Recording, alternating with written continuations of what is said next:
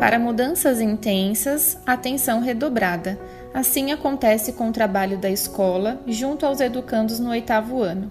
Trabalhamos intensivamente a construção da autonomia e consolidação da responsabilidade para os estudos. O trabalho da tutoria e da tutoria acadêmica são imprescindíveis para o desenvolvimento de habilidades para esta faixa etária.